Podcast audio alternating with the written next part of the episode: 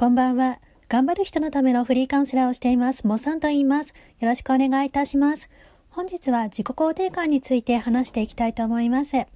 日本人はあのよく自己肯定感が低いと言われていますね。自己肯定感があの低い原因としてはあの2つの理由があります。1点目はあの周りの環境が原因の場合、2点目があの問題の捉え方があの原因の場合とがあります。一つずつ話していきたいと思います。1点目の周りの環境がの原因の場合なのですが実はあの自分の周りの人の影響ってものすごく受けるんですよ。それはあの良い影響だったらいいんですけれどもあの悪い影響も受けるんですね。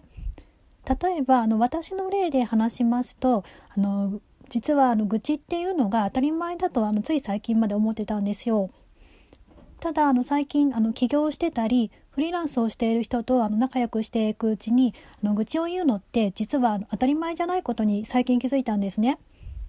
それはあの今まであの身近な人があの愚痴を言っていてその身近な人があの愚痴を言ってるからあの愚痴を言っていることが当たり前だと思っていたんですよ。ただあの最近はあの付き合う人を変えたことによってあの愚痴を言ってる時間があのもったいないと思えるようになったんですね。人と愚痴を言ってる時間があったらあの自分がやりたいことをしようと思えるようになったんですよ。次にあの2点目なのですが問題の捉え方物事の捉え方なのですが例えばあのコップにあの半分くらい水が入っているとしましてコップにあの半分しか水が入っていないと思うかそれともあのコップに水が半分も入っていると思うかの違いなんですね。事実は一つなんですけれども捉え方は2つあるんですね。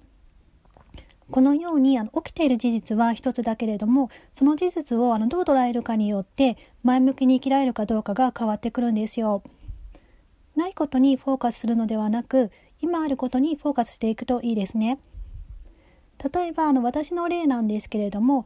私はあのまだ結婚してないんですけれども住む家もありますし友達もいるしフォロワーもいるしライフコーチもいるポッドキャストを聞いてくれる人もいる自由に予定が決められる時間があるというように考えていくといろいろあるということに見つかると思うんですよ。このようにあることにフォーカスしていくといいですね。本日は以上となります。ここまで聞いていただきましてありがとうございます。これからも一緒に頑張りましょう。